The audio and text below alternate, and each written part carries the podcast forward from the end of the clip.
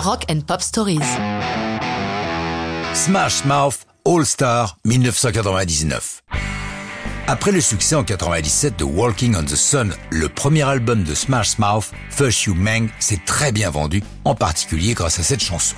Faire un gros c'est bien, mais cela peut vous mettre en position de One Hit Wonder, légende d'un seul titre. Au moment important du deuxième album, ils ont heureusement avec eux un producteur avisé, Eric Valentine, et un manager qui connaît son métier, Robert Eyes.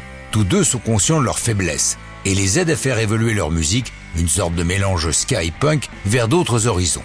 Ils pensent être satisfaits de leur deuxième album, Astro Lounge, et vont le présenter à leur label Interscope. Mais la maison de leur fait comprendre qu'il n'y a pas de hit potentiel sur lesquels s'appuyer.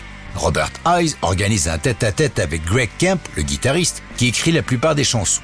Il lui montre le classement des hits du moment, pointant des groupes de rock comme Sugar Ray ou Third Eye Blind, et lui dit « Je voudrais que tu écrives des chansons qui aient un petit quelque chose de chacune des leurs. » Kemp relève le défi. Comme il l'a expliqué, quand on était en tournée pour notre premier album, c'était le temps où les fans nous écrivaient des lettres, avec du papier et des stylos. On emportait ces gros sacs de courrier à la laverie et pendant que notre linge tournait, on lisait tout.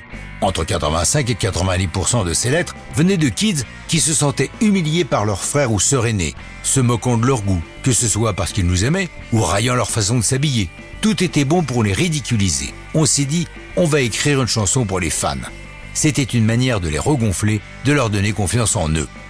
Les conseils du manager Robert Heinz ont été fructueux et en deux jours, Greg Camp revient avec All Star et Then the Morning Comes qui seront les deux premiers singles de l'album Astro Lounge.